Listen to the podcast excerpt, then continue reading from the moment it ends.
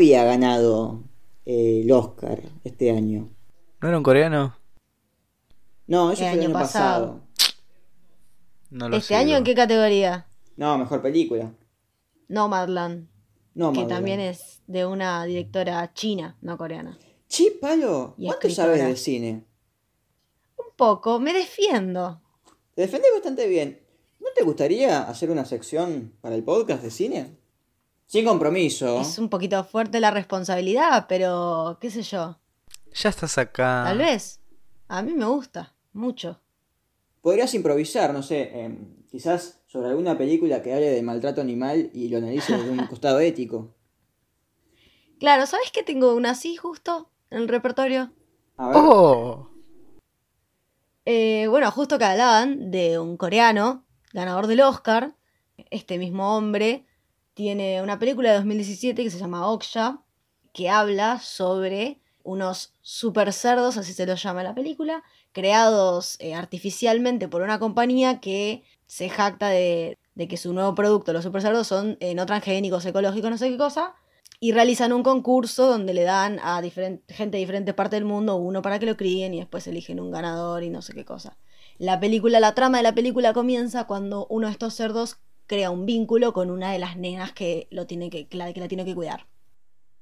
Eh, la cerda se llama Oksha, la, la niña se llama Mija. Como decía, es de este director coreano que se llama Bon Joon-ho, espero estar pronunciándolo bien, que nada, ya saben, director de Parasite, que fue muy famoso en su momento, eh, de otras películas como Memories of Murder o The Host, pero etcétera. Lo que a mí me gusta mucho de esta película eh, es que la historia en sí es simple, porque se resuelve muy simple la trama y todo al final, pero el mensaje es, es- es picante, es fuerte. No sé si alguno la vio, ya quiere ir acotando algo. Sí, ¿sabes que yo justo la vi? Justo la vi Terminé llorando cuando terminé la película.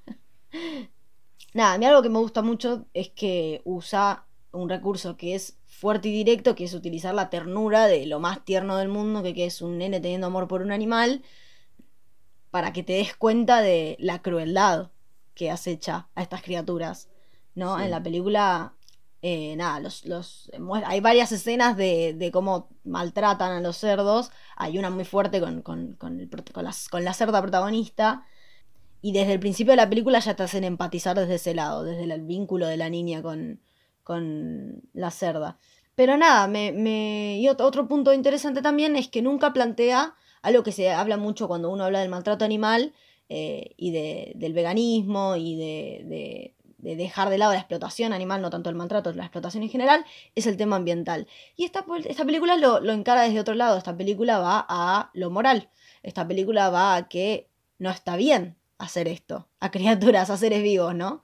Sí, es, es, es curioso analizar cómo desde chicos se nos enseña a disociar lo que es por un lado nuestro amor a los animales, al perro, al gato, o a los animales de granja que siempre se nos retrata como libres, corriendo por el prado, la vaca sonriendo con sus crías.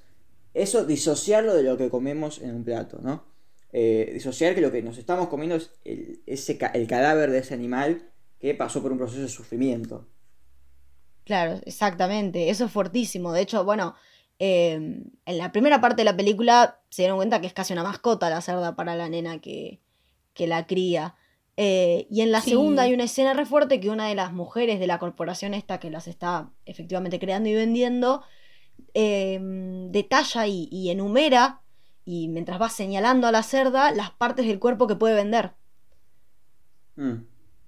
Dice, con esta parte le saco tanta plata, esta parte le hago tal cosa, y así, con la cerda ahí. Entonces, tiene los dos puntos de vista y une eso, no ayuda a esa disociación que decías vos, sino que la destruye, nos dice básicamente, eh, este cerdo no es, no, está, está, eh, básicamente ahí en, en- en- alineado para morir con todos sus compañeros para que alguien lo tenga en el plato. No es una mascota, nunca fue libre, sino que está siendo explotado. La mercantilización de los animales. Sí, exactamente. Bueno, esto lo podemos vincular eh, con un libro que yo he recomendado en la sección de postdata, que es Liberación Animal, de Salinger, en que encara justamente el, vegani- el veganismo desde una posición moral, es decir, en tanto que los animales son seres que sienten dolor y que tienen la capacidad de sufrir, bueno, sus intereses deben ser considerados. Porque por más de que no tengan eh, cultura o no desarrollen sociedades como las sociedades humanas, sí tienen intereses. El interés, por lo menos, de no sentir dolor. Entonces, tenemos que considerarlos a la hora de plantear nuestras acciones morales. Sí, además que eso es un interés que nace de un principio básico, que es que no, no está bueno eh, explotar, mutilar, torturar, matar a seres vivos, sintientes, para, para nuestro consumo y para nuestro gusto. O sea, la palabra interés está buena, pero es una cosa muy básica. A la vez, esto me hace acordar de que cuando pasa la noticia de que maltratan a un perro o algo, todos se ponen el error de, ay, pobrecito. Pero si pasan algo de un matadero, todos Claro. como, ah, sí, no pasó nada. Giramos la cabeza, Hacen bueno, sordos. giran, no sé si debería incluirme, eh, giran o giramos la cabeza eh, porque no estamos dispuestos, no estamos dispuestos a dejar la comodidad personal por todo eso. O sea, que maltraten un perro no nos, no nos influye en nada, nosotros decimos que lástima y listo, pero si nos presentan una noticia de un matadero, o vemos una película como esta, o presenciamos esa realidad, sí nos afecta. Nos afecta porque es directamente lo que está en nuestro plato. Esto también Entonces- lo podemos vincular con el concepto que ya hemos tratado en este podcast, que es el de el iceberg de la violencia. Es que nosotros solamente vemos una parte ínfima, que es la que nos, nos sensibiliza y decimos, no, ¿cómo puede ser maltraten así a, a un perro en la calle o que dejen vagabundo un animal? Sin embargo, esa violencia esconde un montón de otras formas de violencia que nosotros no vemos cotidianamente y las cuales somos indiferentes. Que es no solamente el, el maltrato, em, el, el asesinato de animales, sino también el maltrato que sufren constantemente y las condiciones degradantes en las que viven. Sí, no es, no es únicamente el hecho de matarlo. Claro, eso es lo que iba a decir, que esta semana, no, la anterior creo que fue, salió noticia de Chubut, para, de Chubut creo que era así, lo de la casa de zorros, si no recuerdo mal, Sí, sí. puedo estar confundiéndome, pero era de casa de un animal, de ese estilo, y que nada, que las imágenes que se fueran no eran justamente los cadáveres, digamos, no, no, era todos los animales lastimados tirados ahí en, la en el medio de la nada. Bien, lo que yo te debería preguntar, Pablo, es cómo llegaste a este documental o a esta película. Sí, em, yo había escuchado varias veces de la película. Eh, yo, bueno, cuando salió ni siquiera no, no estaba ni metida en nada cercano a la militancia en este ámbito ni en pedo. Pero me la recomendó, creo que mi hermano en un momento, eh, y no la había visto. Y después empecé a ver las películas del director. Me di cuenta que era de, de- del mismo director del que yo había visto un par de películas. eh, y la vi hace un tiempo, la volví a ver hace poco para tenerla fresca. Y, y nada, por eso, porque empecé a ver, empecé más películas de su director, que de hecho son la mayoría muy buenas. Uno de los mejores cineastas de los últimos tiempos. ¿Y notaste alguna diferencia la primera vez que la viste de la segunda? Después de todo tu, tu paso en la militancia por los derechos de los animales. Sí, tal vez la primera me pegó mucho más en el sentido de, de, de sentir que yo seguía financiándolo tal vez, o, o, ah, eh, financiándolo no. Bueno, sí, también en cierto punto, pero incentivando esa, esa explotación, eh, te hace un clic. Ya, yo cuando la vi ya tenía medio el clic hecho, ¿no? Fue más un coincidir, un sí que terrible es esto y no darme cuenta en ese momento. Pero creo que también es muy importante películas así, sobre todo desde la ficción, porque el género documental en temas como este ya está algo agotado, pero la ficción puede dar un punto de vista diferente. Por eso me parece que es re importante que mucha gente la vea.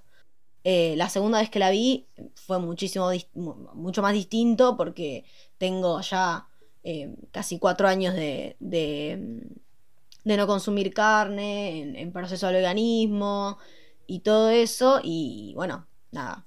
eh, ha envejecido algo la película también. Igual sigue siendo actual, bueno, desde hace cuatro años. Pero nada, es interesante lo de la primera vez, lo que me pasó la primera vez, ese casi clic para otras personas también. Me parece que es re importante esta película. Y un debate que he tenido en, el- en ciertos lugares de militancia es, para la gente que está afuera del movimiento y que participa eh, de la explotación animal, ¿cómo lo llamamos? Esta película puede causar un clic porque muchas veces lo que se plantea es, mostrar imágenes crudas no sirve. Digamos, si vos imágenes de mataderos, ya la gente tiene acceso a eso. Entonces, es esto que hablamos de la sobreinformación. Estamos sobreinformados de los desastres del cambio climático, de lo que pasa en el Polo Norte, de las masacres animales. Entonces, eso genera que se, se te apague una zona del cerebro. Eh, Esta película muchas veces apela a, a lo sentimental y a, y a ver la crueldad con lo que tratamos a los animales. Entonces a mí me, me nace la reflexión de, bueno, para alguien que ya está es, es convencerlo, pero para alguien que está fuera, ¿es la forma de, de- de llamarlo, de causarle este clic que vos decís? Tal vez no sea la primera forma, o sea, la única forma de llamar a alguien que está afuera, porque también es muy complicado llamar a alguien que está muy afuera a todo esto. Porque de vuelta hay, hay algo de dejar las, las comodidades propias eh, y la zona de confort en la alimentación y en todo estilo de vida, porque el veganismo no se reduce nada más a, a la alimentación, eh, que es muy complicado que algunas personas adquieran. Entonces, claramente con una película no, no vas a hacer el clic definitivo. No sé con qué se hace el clic definitivo a estas alturas. No sé con qué me pasó a mí. No sé con qué le pasa a cada persona. No, pero desde luego no, no- no es un, un clic definitivo, es más una transición, un periodo de algunas dudas o algo que te despierta una duda y qué sé yo, quizás una, una película como esta puede ayudarte así a Es hacer el darte clic cuenta, definitivo y decir, bueno, ya está. Pero es algo que ya traías de antes, como vos, vos bien dijiste, Palo. Sí, o un primer paso puede ser porque la película no, no es eh, completamente explícita, no es muy, no se expresa mucho sobre las situaciones reales, sino que plantea algo completamente ficticio, o sea, como un, un animal creado artificialmente, eh, que igual sufre dolor y todo eso, pero no es la realidad realidad, es una representación. Entonces, desde la ficción y desde la historia que crea, que te llega en cierto punto, también puede servir como un primer paso. Funciona también como para darte cuenta un poco de lo que venías esquivando por lo norm- normalizado que tenés desde siempre consumir animales. Y personalmente, para vos, Pablo, ¿cómo fue meterse en, en este tema? O, o qué recomendarías para la gente que eh, tiene la duda y, y quizás quiere empezar de alguna forma?